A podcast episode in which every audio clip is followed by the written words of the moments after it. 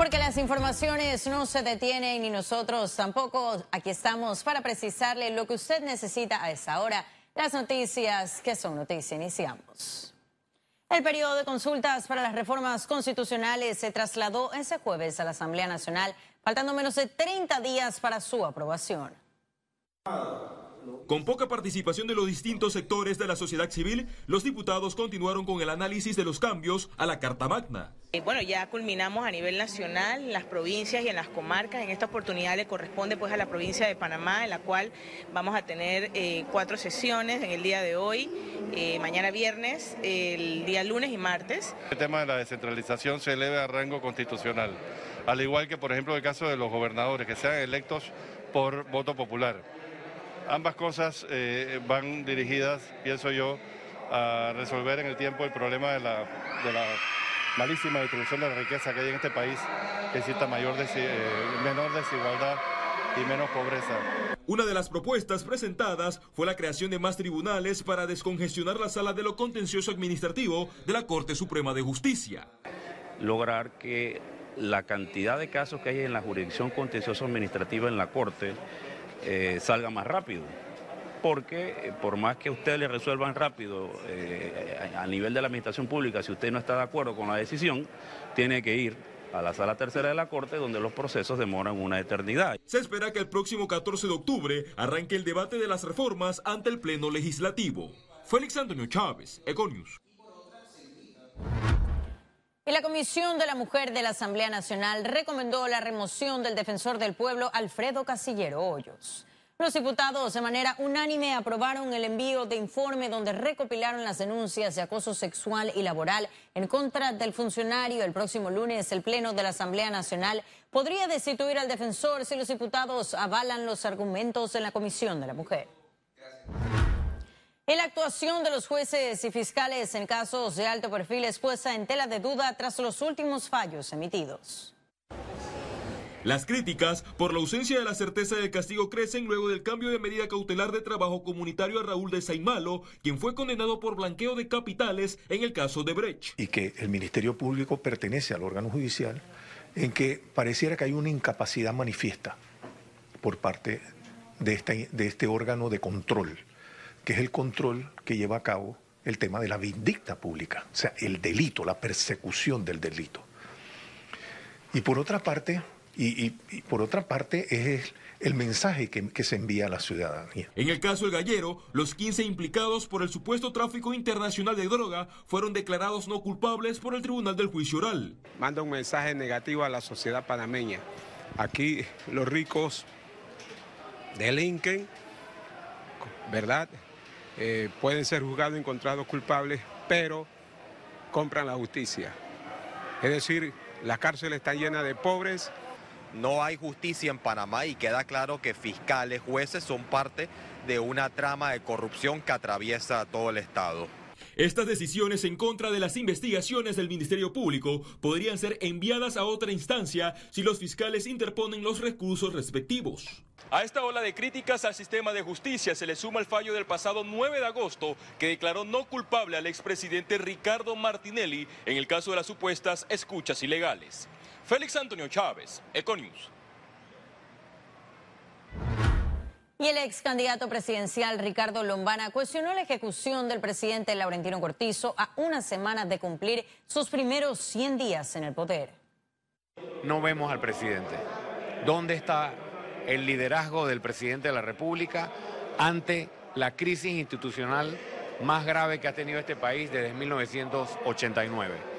Se requiere liderazgo eh, para atender la gran crisis que hay en el órgano legislativo, que pareciera ser avalada por el presidente de la República porque no dice absolutamente nada al respecto. Tenemos algunos comentarios también sobre el endeudamiento.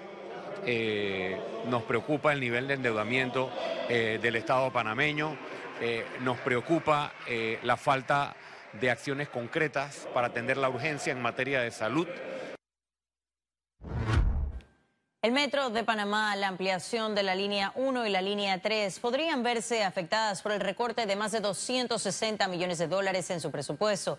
El metro había solicitado casi 600 millones de dólares. En el primer caso tenemos el proyecto de Villasaita. Eh, Villasaita está, no solamente, está listo, está licitado eh, y está en la última etapa pues, de, poder iniciar eh, esta obra. sí tenemos un recorte de presupuesto en el proyecto de Villasaita. El recorte está en el, arriba de los 250 millones de dólares en su totalidad. Nosotros en el metro hemos sido muy serios en la manera como hemos ido ejecutando nuestros proyectos. Hasta ahora no hemos otorgado ni firmado ningún contrato que tenga el respaldo eh, presupuestario. Economía. Y Panamá puede convertirse en un hub globalizado y potenciar sus exportaciones, así lo aseguró el embajador de Israel. La relación entre Panamá e Israel se consolidó durante las negociaciones para el Tratado de Libre Comercio. Ahora este país nos ve como la puerta de entrada a Latinoamérica. Tenemos eh, todavía mucho para hacer en Latinoamérica eh, y, Panamá puede ser el hub de compañías israelíes que pueden estar aquí y de Panamá salir a Centroamérica y el Caribe y después al resto de Latinoamérica. Durante una presentación en el cuarto Congreso Nacional de Exportación, el embajador de Israel indicó que para aumentar el número de exportaciones, Panamá debe cambiar la mentalidad y no limitarse a solo pensar en la economía de servicios. Llegó el momento a, a cambiar poco y crear sectores nuevos eh, hay mucha oportunidad en agricultura en Panamá, hay mucho espacio, mucha agua, eh, eh, hay oportunidades en el sector de, turismo también. Por su parte, Alan Winstead, un caso de éxito de exportaciones panameñas, enumeró las dos principales oportunidades con Israel. Primero, la transferencia de conocimiento y tecnología que han desarrollado por décadas Israel, transferirla a Panamá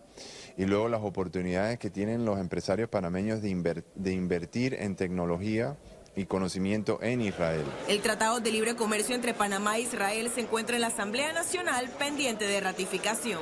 Ciara Morris, Econews. Y el Canal de Panamá espera récord de tránsito de cruceros New Panamax para la temporada 2019-2020.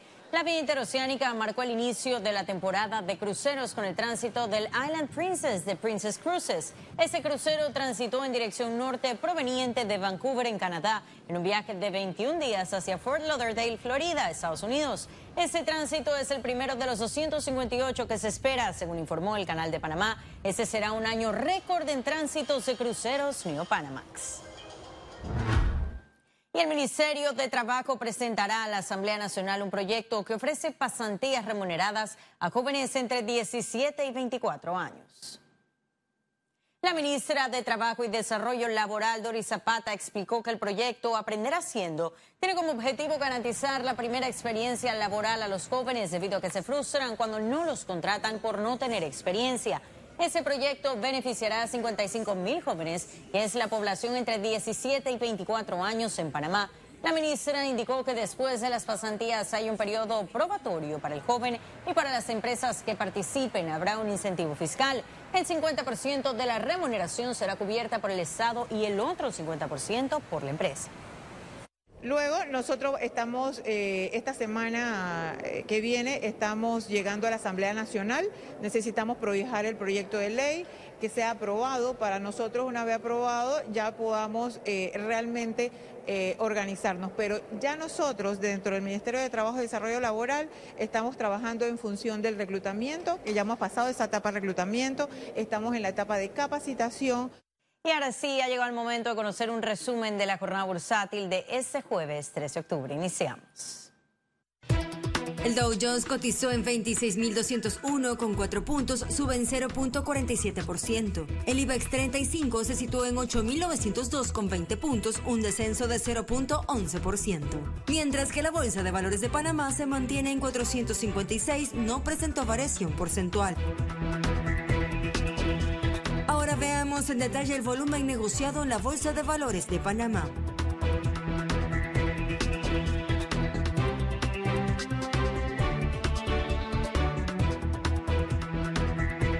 Total negociado 20 millones 175 mil 729 con 34 centavos. Y en breve estaremos de regreso con las notas internacionales. Pero recuerde, si no tiene oportunidad de vernos en pantalla, puede hacerlo en vivo desde su celular a través de una aplicación destinada a su comodidad y es Cable on the Go. Solo descárguela y listo. No se vayan, que en breve estaremos de regreso con mucho más de la emisión de hoy de Con Olores.